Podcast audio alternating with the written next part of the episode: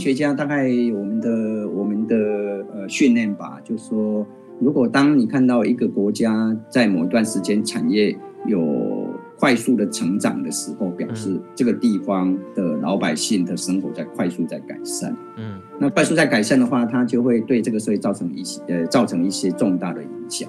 那我基本上的训练是在经济学这一块，呃，所以我我跟他们，我跟历史学家等于是有点是分工啊。呃，英文来讲，我是 take advantage，就是他们做了很多苦工，然后我就来理解一下说，说哎，这个时候到底发生什么样的事情？嗯嗯。欢迎光临。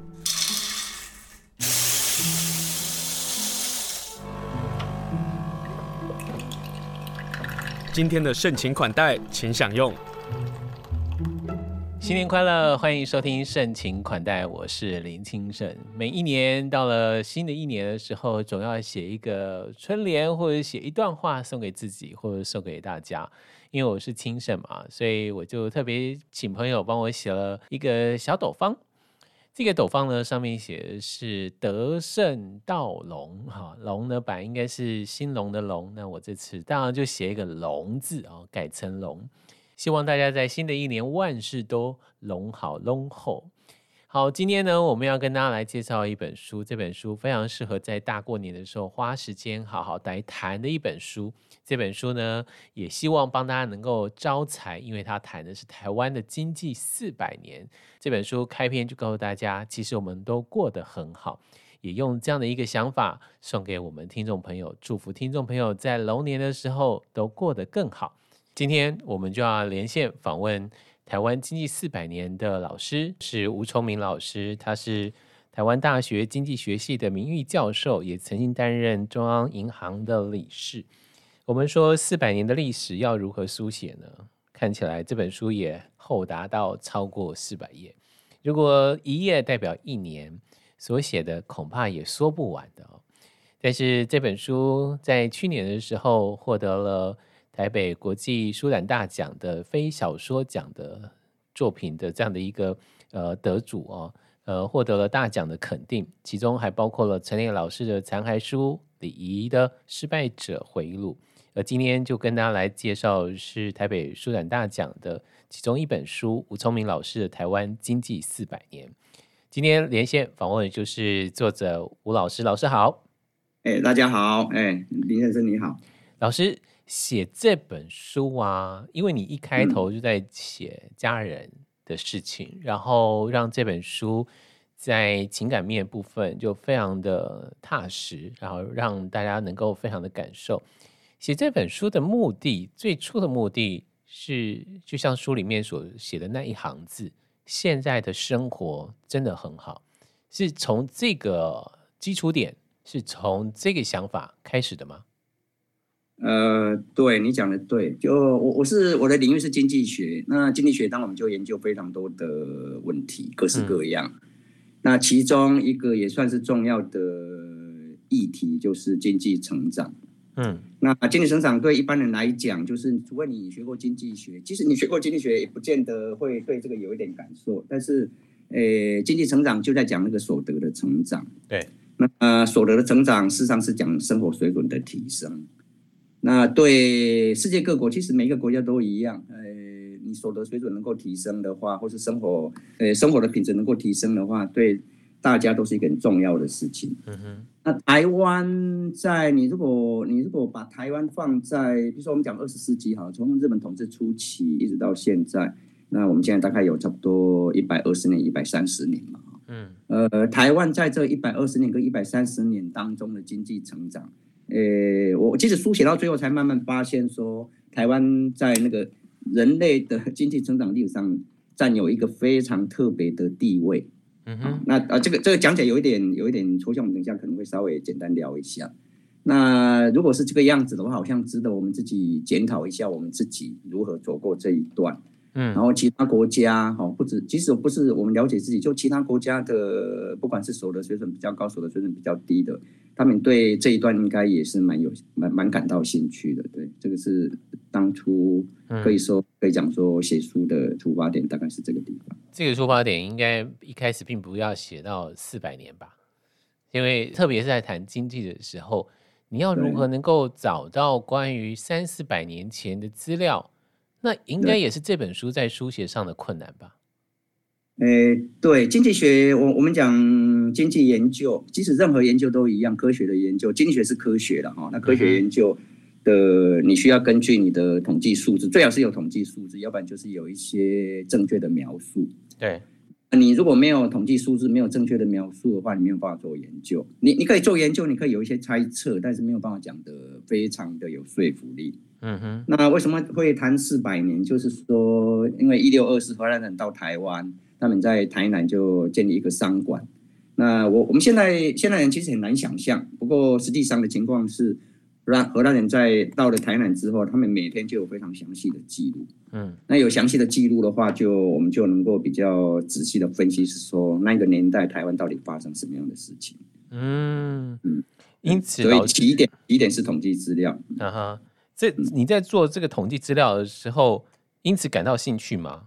然后就发现，其实，在荷兰统治的时候，有这么多好玩的故事。对，研究 研究是这样的，就是说，我们一开始看，因为嗯，历史学家，台湾历史学家讲了非常多荷兰统治时期的东西啊。那他们有文字的叙述，文字的描述。那我基本上的训练是在经济学这一块。呃，我我他们写的东西对我来讲非常有帮助。嗯哼。但是我们的切入点不会完全一样。哦，所以我我跟他们，我跟历史学家等于是有点是分工了。呃，英文来讲，我是 take advantage，就是 他们做了很多苦工，然后利用他们所做的苦工，对，嗯，他们他们做了很多苦工，我就来描述，我就来理解一下，说，哎，这个时候到底发生什么样的事情？嗯哼，嗯，大概大概整个情况是这样。因此啊，我在看这本书的时候，我就看到了原住民的故事。对，然后我我是非常惊讶。二来是以前我们对于西部的原住民可能的认识就是叫做什么生番、熟番，嗯然后吴聪明老师这里不跟你分这件事情，他就只在称原住民。那这个是一个书写的一个态度，我我这样这么觉得啦。可是透过老师的书写上，我才知道说，原来在那个时候荷兰来到台湾，然后遇到了呃许多的原住民。那这里就产生了一个叫做鹿的文化，鹿的产业。对，那其中包括了鹿府啊，啊，那那个那个还太有趣了。就是说，以前呃这几年因为台湾史不断的在挖掘，然后很多人就说台湾有很多很多的鹿，又或者是在西部，比如说我们大家的鹿港小镇，有很多人在说为什么叫鹿啊？就是嗯，那那个鹿跟我们现代人他没有那。则就是生活上面的重叠，可是透过这个台湾经济四百年，我就发现，呃，台湾的经济的发展跟原住民其实有很大的关系。那其中还有就葡京制度，还有包括荷兰人如何能够照顾原住民，其实都远远超过后来的中华民国国民政府来之后照顾原住民还要照顾的更多。这这才很有意思哎，老师可不可以谈谈这其中你你的发现跟你自己觉得重要性的部分？对，这个这边讲讲下去是一开始，其实我了解也没有那么多。我、嗯、我这我我研究这一段算是运气还不错，就是一开始先了解其中某个部分，嗯，后来就慢慢慢就开始延伸出去。但是会，我等一下会讲到你刚讲这这件事情。嗯哼，那基本上是荷兰人到台湾，那一开始他们是一个商馆。那接下去，因为他基本上要有收入，后来就变成一个殖民统治。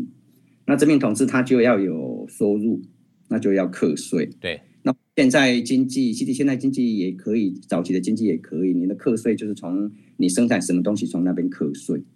那台湾在那个年代，就荷兰人到台湾来的时候，那时候鹿的这个贸易其实已经出现了。我我我算是有一点遗憾，就是说荷兰人到台湾来之前的那些路的贸易，我们不是很清楚。你是说它包括可能送到日本啊，或者其他地方？欸、对，对呵呵。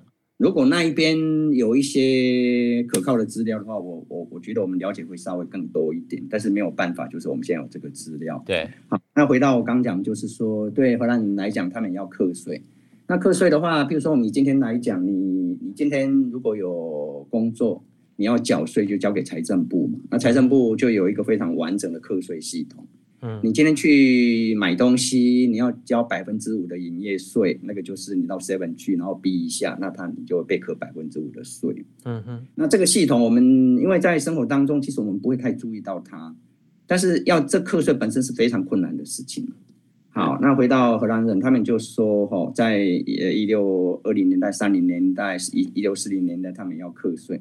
那那个整个鹿的生产，呃，捕鹿啊，然后鹿皮啊、鹿肉等等之类的，这是在原住民的他们叫部落或社里面。对。那你要去那原那个荷兰，其实在在台湾人没有很多嘛，所以他们就变成说要委托其他人去收税。对。他整个一开始从这边来的。那接下来，当然真正去收税的，就是真正去收税的，就是汉人。对，汉人那来自中国的汉人这样。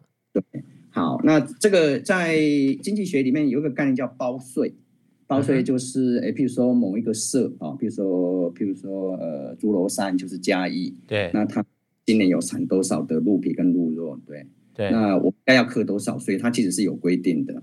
然后就找汉人进去说啊，那这样子，诶，诸罗山。这一个社今年要缴多少税？就我让你去承包，嗯，好，那那这个整个概念的起点是包税制度，嗯，那包税制度后来就给他一个名字叫仆社。那仆社的话，仆我我书里面有讲到，它其实是是荷兰文，哦，但是概念上是一样的，对，哦，那起点其实是这个样子，所以我说我这样讲，好像说，哎，这个好像也合理。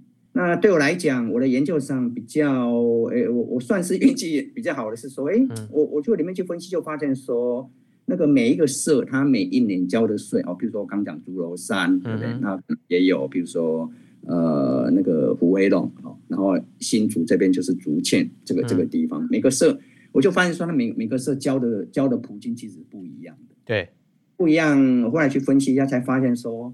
呃，哇，原来那个普金的数量、金额的高低，实际上是跟他入产是有关的。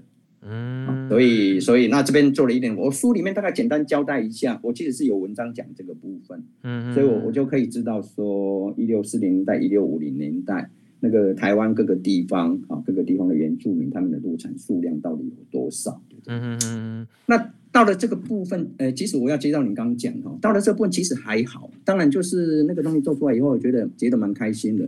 但是后来一个一个开始的重大的转变是，呃，接下来有个正式王朝嘛，那正式王朝之后，接下来有个清朝统治嘛，清朝统清朝统治一六八四一六八五，对，那一六八四一六八五，他们就把这个制度整个就改变了。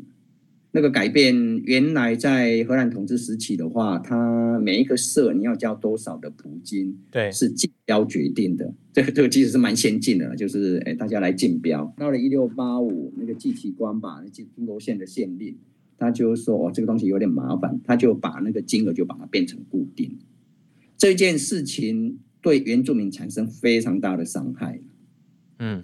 这这个也这个有一点接到你刚提到，你是说我、哦、到了，因为我我猜你原来讲的是在讲说到了战后，那我们的原住民的整个情况没有非常好，就是包括在呃呃，不管是在税金或者在土地上，或者是猎场上这些等等的问题，并没有处理到。可是，在荷兰在在四百年前的时候，他们这些都细心的处理了。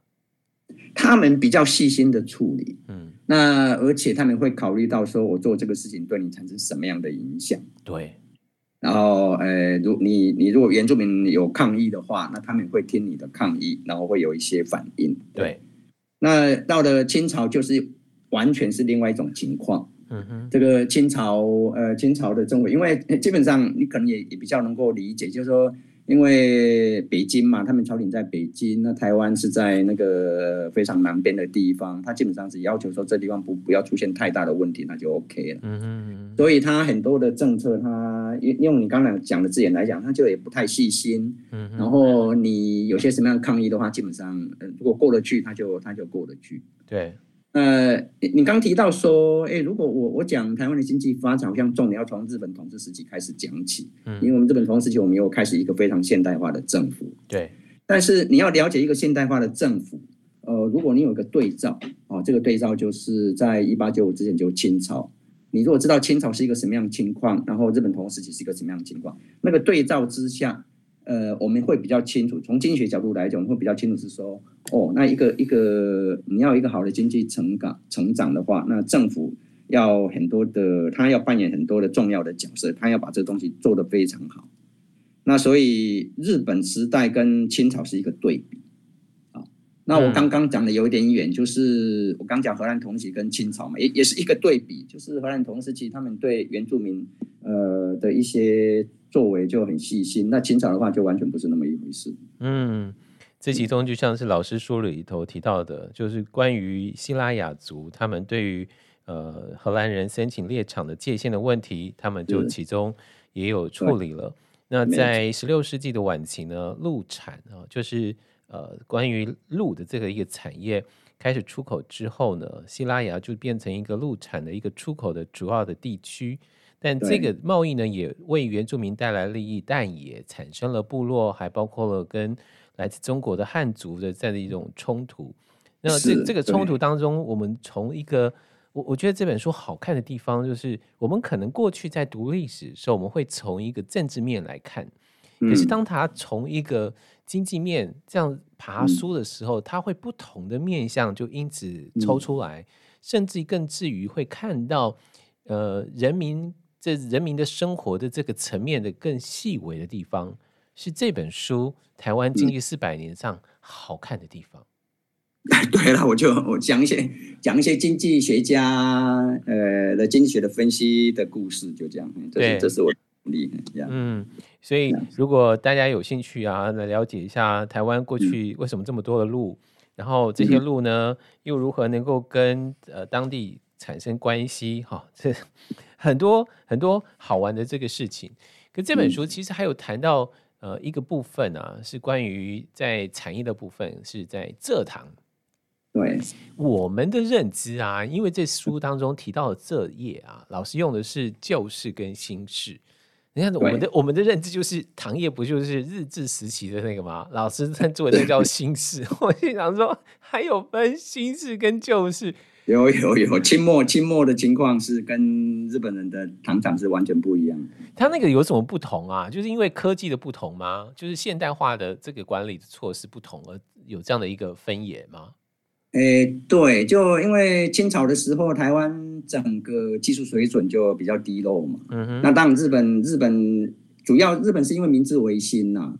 那你看一下，明治维新是一八六零年代，所以一八六日本明治维新之后，他们就开始学这些西方的这些技术跟制度。那从一八六零到一八九五就三十几年。所以日本，我觉得台湾是间接受到日本明治维新的。的影响，正面的影响，他们那边就开始跟西方有一些互动，有一些接触，所以他们后来就把那些东西就搬到台湾来，嗯，好，那清朝的话没有这一块嘛，没有这一块，我们就留在那些比较非常传统的那一种，比如说新以前叫唐唐布啦，唐波哈，搞不好花莲还有一些地名叫做布，就是一个布里面是一个部落的部，上面是一个也不算宝盖头吧。好，那以前的话，因为没有他，他这边牵涉到两个东西，一个是说，诶，他如果榨糖，那在清朝的话，台湾榨糖是用牛去去拉那个膜石膜，对，那拉那个石膜的话，第一个就是，呃，它的动力也没有很大，所以它也不需要，呃，它它每次能够生产的数量就非常有限，嗯，所以清朝的那些唐布，它的规模都非常小。那规模非常小的话，你就呃，你你所需要的甘蔗也不会太多。嗯哼，你你太多的话，其实它也榨不了。对，嗯哼。那日本他们来来了以后，他们就觉得说你这个东西比较没有效率，所以他们就希望能够提升那个效率，就产能能够增加就对了。对，产能能够增加，才能够增加。马上接下来出现一个问题，就是说你原来的那你就需要有更多的那个蔗农。对，呃，种甘蔗，呃，就是卖给糖厂，所以这两个是是结合在一起的，对，嗯哼嗯哼。那起点起点就是你刚提到的，就是它必须，它它是用现代化的那种榨糖的技术去制造那个蔗糖，嗯哼。所以当蔗糖它产能变大的时候，它的利益变多了，于是它要更多的工人。那在吴聪明老师所写的《台湾经济四百年》，他就提到了一件事情是。我过去没有了解的事情，在这个书里头翻到的时候，觉得什么？这跟也有关系？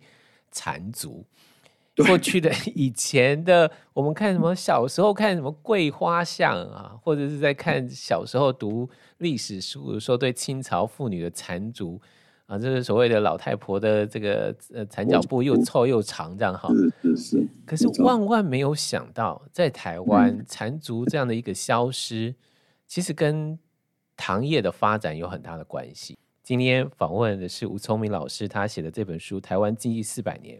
开篇他就说：“现在生活真的很好，如何能够真的很好呢？就从经济面，从米，从路，从蔗糖，再从科技，包括了卫生医疗，甚至于像是户籍制度这些等等的面向，看到台湾在过去四百年当中一步一步的走出来，其实看到了台湾的生命力。”今天跟大家分享的就是这本书，希望大家对于台湾史、对于台湾的发展有兴趣的朋友，这本书是确定务必要读的书。《台湾经济四百年》连线访问是吴聪明老师。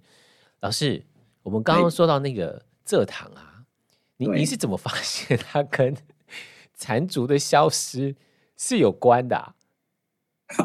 这个 这个故事说起来有一点有一。有点长，就是、uh huh. 呃，这个这个迁到日本时代，那呃，我我刚讲说经济学的研究，你如果没有统计资料的话，你没有办法研究，你可以有些猜测，没有办法讲得非常明确。对，那日本到台湾来以后做了非常多的事情，其中其中也就他们做了非常多的调查。嗯，那在一九零五年有两个非常重要的调查，一个是土地调查，另外就是人口调查。那人口调查称为人口普查。对，那。你没有注意到这一个，那后来哎，就发现说它有一个非常完整的人口普查资料。那里面看，你看，哎，它刚好有那个蔗糖的，刚好有那个呃，就是产主，对不起，有产主的那些那些统计。对，哦，他一九零五年的话，就到做一个户口普查，到你家里来，然后问你说你家。哦多少人，然后有多少产组的？嗯哼。那一九零五做了以后，又一九一五，后来一九二零都做了。嗯哼。做了以后，我就可以知道说那个产组解产组的那个数字是多少。嗯哼。那接下去，接下去其实是跟经济学比较有关了哈，就是我刚提到说，诶，我们所得水准的提升哈，生活生活品质的改善是所得水准的提升嘛？那所得水准的提升跟产业发展是有关系的啊，这个这个其实是整个连接在一起。那整个呃，在如果从日本统治初期开始的话，我们几个比较重要的产业，一个就是蔗糖，嗯、那第二个就是那个稻米，然后到了战后的话，刚纺织业跟电子业都非常重要。对，这个这个比较是经济学，经济学家大概我们的我们的呃训练吧，就是说，如果当你看到一个国家在某一段时间产业有快速的成长的时候，表示这个地方的老百姓的生活在快速在改善。嗯，那快速在改善的话，它就会对这个社会造成一些呃造成一些重大的影响。你问我现在已经我有点忘掉了，不过当初反正反正就想想说，哎，这两边搞不好我可以去看一下那个资料，你就把它兜起来，就对，哎，兜起来，对，即使是从这边连接过去的。啊，所以真的因为。呃，糖业的兴盛变成一个台湾重要的这个产业。你个书的标题叫做《糖业帝国的诞生》，就代表它对于台湾的影响到底有多大？是。然后你这发现说，哎，好像因为糖业的兴盛，呃，人力的需要，于是大家在这个缠足的这样的一个习惯或者文化上，就开始就慢慢慢慢慢就递减了，因为女人必须要下田。没错，是。他他夏天，他会对家里产生有所得嘛？对，点的话，这个产业没有出现的时候，因为别人产，那我也产啊。那你现在发现说，我现在开始糖业开始兴盛，那我这座农家，呃，我如果你还去产主的话，它对于我的生产力就是不不利嘛。嗯哼，所以他就相较于我我我那我这个部分应该是这样讲，就是说。你找两个农家，一个是这座农家，一个是非这座农家。那非这座农家的原因是因为他们常常给到没有到，嗯、你可以看出来，就是那个这座农家，他们解缠足的诱因比较强。哦，事情对，嗯，你资料主要这件事情。老师书说。父母大多会遵照缠足的习俗，但缠足是否绑得很紧，仍然有一点弹性。主要考虑呢，就是女生是否有体力劳动上的需求。像农村的父母就会选择不要绑紧，甚至不缠足，因此就会有这样的改变。而这个改变呢，又跟失踪妇女有关。我就阅读就发现，原来经济类的数据好好玩哦，就是完全是打破了我们对于历史的认知。哎，哎，经济学那个失踪妇女这这这件事情，在经济学里面有非常多的研究哦，非常的，但是当然台湾不多啦，台湾不多。嗯、那那我我等于是说，看看国外的文献，对，然后放到台湾这个就是二十世纪初的这个脉络底下来看，嗯。嗯，当然老师一定会在谈到糖业的衰败嘛，那那跟整个国际的关系是有很大的关系。你书里提到了米，提到了纺织，还包括了这些工业的兴起啊。透过老师的研究，我们就发现影响到台湾的，我们可以用经济面部分，从产业面部分。从它的兴衰部分来看，嗯、包括了像是稻米不足的问题，嗯、后来引发了政治的问题，嗯、包括了二二八事件，这一连串的部分，如果从一个经济学者的面向看，就会不一样的这样的角度。嗯、但这个都是过去所发生的事情。嗯、如果我们谈台湾的经济的时候，大家忍不住就会说：看过去干嘛？现在的问题可大着。你告诉我说现在的生活是好的。但是我们现在物价、房价跟我们的这个薪水没有涨，这怎么办呢？哎，吴聪明老师在书里头 写到了，终于解了我的疑惑。提到没有提到？对，我们先谈那个薪水不涨这件事情。老师提到了教育制度这个问题，我好非常喜欢这个角度。就是对薪资停滞的两个部分嘛，一个是薪资停滞，一个是房价的问题。对啊，这两个问题对台湾以今天来讲，呃，因应该是所有人都都关心了哈，嗯、那我们就先谈薪水没有没有成长这件事情。嗯，诶，这个是低薪或是薪资停滞的话，不只是台湾，全世界都有。嗯，啊，全世界都有。因为我们看一个问题，大概就说先从把统计资料拿出来，然后台湾自己本身的资料跟其他国家的统计资料，我们整个看一下。对，我们对它了解会比较比较清，它的原因比较清楚，就这样。嗯，那第一个就是呃低薪。呃，我我我其实比较喜欢谈那个薪资停滞的，就是说过去的二十年，我们的薪资有成长，成长率非常低了。对，好，这件事情本身是我刚提到是呃世界各国都有，那它主要原因有两个啦，一个是自动化，一个是全球化。嗯哼。那自动化，呃，我我最近很喜欢举一个例子，就是你今天如果在，我不晓得花莲应该也有，如果在台北的话，你进到一个餐厅，嗯，餐厅的话，以前点餐就有人来找你嘛，然后呃你要点，有啊，现在就是扫 QR code 点餐嘛，有花莲已经有了，对，已经有，对，对，没有这个是应该世界各国都有。那扫 QR code 点餐这件事情，对餐厅来讲，它就减少一个，呃，它减少一个或两个人力，对，人事成本就降低。对，想要找工作的人，他就面对一个困难，啊，那意思就是说，他以前可以做这个事情，他现在对这个需求已经减少了。对，那经济学我们讲这个东西就是供给跟需求。当呃，因为自动化让你的劳动的供给增加的时候，你的薪水就很难上涨。啊，那但是我刚讲这个事情就不止发生在台湾，世界各国都有。那另外一个重要事情就是全球化。全球化以台湾来讲，就比较比较重要的是，因为中国大概从一九八零年代它就改革开放，嗯，所以就我们就说中国加入全球的贸易体系。对，那我们今天很多的产品以前是台湾自己做的，现在都是中国做的。嗯，那中国做的意思就是说，呃，本来在台湾做嘛，那那现在中国那个薪资是台湾的十五分之一嘛，所以我们的台商就跑到中国去。对，那不只是台商啊，就世界各国都跑到中国去了。是，那这个整个结果就是这个，我们给经济升升为升它为是全球化的话，这个这个东西影响到世界各国，也就是说，你如果除非你有那种比较有技术性的能力。啊，呃，技术就是呃，你能够做一些比较呃专业的工作。嗯哼。你如果只是做一般性的工作的话，你你你就会被自动化跟全球化这个这个这个东西受到非常重大的影响。对。你的薪资就没有办法成长。那也就是说，我们在从一个呃全球化这样的一个讨论下的时候，我们必须要增加不同的产业面吗？让他的薪资有机会有波动。最好的方法，最好的方法，今天学校大概讲这件事情，就是说，如果你以前你都在做那些比较非技术技术性的东西，对，你现在要提升你自己的能力，嗯，你要提升你自己的能力，那什么叫提升你自己的能力？政府也可以进来，就是说，哎，我现在举一个例子，当然这个讲的也许这个例子稍微稍微远了一点，就是说，因为我们现在对那个资料处理这个部分非需求非常大。那你以前你的你的专业没有办法做这一个，那但是我现在非常清楚，你如果能够做资料处理的话，你就能够找到比较高薪的工作。对，那政府可以进来说好，那我我开一些鼓励大家去进修，然后去提升你自己资料处理的能力等等之类的。嗯，你的你的薪水就有可能提升，就这样。而这个这是一个方向，这是一个方向。而这个专业的方向呢，分类的方向。在吴聪明老师您的这个说法上，有一个问题叫做大学的普及化的问题，是它使得了我们的薪资停滞是有关系的。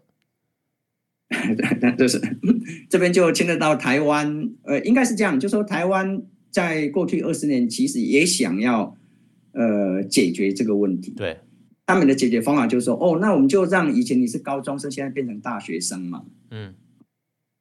到这边，到这边好像跟我刚讲好像是一致的嘛。对，你你一个高中生，那你可能就比较没有办法做那个，你比较没有那个专业的训练。对，那你上了大学以后，你就好像会有比较专业的训练的。对，很不幸的是，我们这个大学体系是一个 是一个，哎，公营企业体系。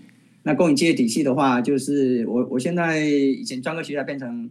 变成那个大学，但是其实学生学的东西没有 没有改，还是学以前的东西。哦，你你没有真正学到，你没有真正学到有有专业的东西了。嗯哼。然后过去以来，我们其实有分高职跟高中。那高职部分在专业部分其实还是有一些的基础嘛。可是当我们变成一个呃普通大学的时候，它形成的就是。这样的一个专业的流动上就停滞了，而影响到薪资的停滞。对，从另外角度来讲是说，以前我叫专科毕业生嘛，啊，以前专科毕业生的话，其实他们学到一些有专业的东西，我认为高职啊，比如说，是是是是，是。现在变成大学生以后，其实他什么东西都没学到。嗯，他以前那个高职的东西他也没学到，然后进到大学里面，呃，因为因为这呃，因为这个这个整个体系让他其实没有学到更多的更专业的东西。嗯，那就没有办法改善我们，我们没有办法改善我们刚刚说想要改善的那些问题。嗯，所以关于在教育的管制，关于在学费上的管制，在这本书《台湾经济四百年》也有谈到了。欢迎大家来读读这个部分。嗯、我们不能细聊哦，因为我还有一个问题要聊，就是那个房价。好，好 房价跟跟老师你是中央银行的理事，跟中央银行是有关的。然后，对对对对，我现在已经不是理事了。我以前是理事，现在已经卸任了。对，很早就卸任。就就是卸任了之后呢，在这个书里头说的非常的直白哈、哦。哦，是啊，这真的会因为因为我我们呃我们一般人民对于中央银行的相关新闻，我们只有接的，我们只会接，我们不可能去怀疑或者是多想，因为就像是对经济的讨论，我们都觉得啊，这是经济学家的专业或者中央银行的专业。可是您提到了就是。我们的房价跟过去中央银行总裁他彭总裁在任的这个期间所造成的结果是错误的政策啊！我现在讲的非常坦白，它是一个错误的政策。嗯哼，那这个错误的政策如何产生？跟我们现在又如何能够真的没办法调回来了吗？啊，现在到了这边，我书最后有讲这一块了。有啊，我非常讲一下那整个背景，就是二零零一、二零零二，这非常早了，二十年前。那我们那时候经济衰退嘛，经济衰退的话，货币政策就会我们把利率就往下压，这是央行的利率政策，我们就往下压了。那世界各国都会做这个事情，包括美国也会做这个事情。那但是我们房价那利率往下压之后，比如说以美国或者其他国家，它在经济开始好转之后，它就慢慢把它利率又回到调回比较正常的水准。嗯。那我们错误的错误在那个地方，就是二零零的二零零三，我们利率往下压之后，就很长有有有一段时间有稍微往上调。那因为我们都知道，二零零七、二零零八又来一个金融海啸，对，金融海啸，我们又把它压到底，就对。好，那那在二零零三的时候，那个利率往下压的话，它就因为你买房子的成本就下降嘛。另外是在在二零零三景气衰退的时候，你不会去买股票了，啊，嗯，那一般人，我现在有一些钱钱存在银行，钱存在银行的话，我利息非常低，那既然股票市场也不是很好，我就我来买，我就来买房子。房房子，然后房价就开始上涨。对，那房子上涨的话，我刚讲就是说，其他国家在后来经济回到正常的时候，他就把它利率就把它调回到正常的水准。我就没有做这件事情。嗯，好，那没有做这个事情的话，其实我我想要谈从另外角度来谈啊，就是说，比如说我们讲讲说，你今天呃，我们不想买，不谈买房子，我们谈买股票，对不对？嗯那股票的话，比如说 A 股票、B 股票，它有它今天的价格。那你买股票的人，你今天买的股票，你你你看的是说，当然股票会发放股利，但是如果今天这个股价是两百块，我们举举一个例子来讲，你如果预期它会涨到两百五，你就会去买它。对。但是你觉得它会跌到一百五，你就不会去买它。那我就预期房价会涨，所以我就把钱花在房子上。那这个东西就变成是说，我们的央行，然后我们的那个政府官员，在这个地方哦都没有想办法跟没有释放出一个讯息，说这个高房价它不不会持续下去。嗯，你你如果释放，而且你在政策上有一些对应的政策的话，嗯，那大家就好啊。那现在房价很高，而且我预计它将来会往下跌的话，我就不会买它。不会买它的话，房价就不会一直在上去。嗯，我我们的错误是错误在这个地方，非常严重。嗯，就从低利率的这个管制，然后变通，然后到于整个的这个面向跟风向的操控的部分，没错，就一路错错错错错到底啊。那其他国家像呃，我书里面可能没写，就是像纽西兰，这个这个是几几年前纽西兰央行他们就对外讲说，因为纽西兰央行那时候。房价还在飙涨，纽纽西兰央行就出来跟大家讲说，这个房价变成这个样子的话，它是没有办法 sustain，就是没有没有办法持续这样下去的。嗯，他们就非常清楚跟社会大众这样讲，然后他们就把利率把它调升。那台湾就一直都没有讲这个事情。好，那没有讲这个事情的话，这个回到你刚刚讲一个，就是说我们现在我们现在就变成了一个进退两难。那过去十年、过去十五年，就房价很贵嘛，就说跟跟你刚刚讲那个低低薪有关嘛。年轻人，我现在觉得台湾的年轻人实在是有一点悲惨，对，薪水不是我自己觉得很悲惨的、啊，对对，房价、嗯、房价又变得那么高，但是我刚提到，就是说，如果他认为今天房价会继续涨的话，他虽然低薪，他就硬着头皮去买那个房子，对。好，好，你今天，但是今天高到这个阶段已经非常离谱。对，那非常离谱的话，就是如果你今天说我要想要把那个房价扭转，让它往下跌的话，对于过去十年买房子的这些年轻人，会造成另外一个打击。这也是政府到现在就是犹豫不决的原因了、啊。就是当如果房价下跌，那过去已经买房子的人怎么办？我不晓得他们在想什么。对啊，对啊，这是一个问题。好，今天非常谢谢吴聪明老师跟大家来分享他所写的《台湾经济四百年》台北国际书展大奖的推荐的一本好书。书后面这么写的：台湾经济四百年的历史教训是什么？台湾长期的经济发展虽然是渐入佳境，但并非是一帆风顺，而且是过程曲折。也因为过程曲折，所以当书写下来，这本书就非常非常的好看。但这本书还有一个部分很重要，是今天节目上没办法好好跟他谈的，就是美元。老实说，幸运的是，美国对于台湾的经济的援助，使得台湾走回了市场经济的制度，跨出了高成长的第一步。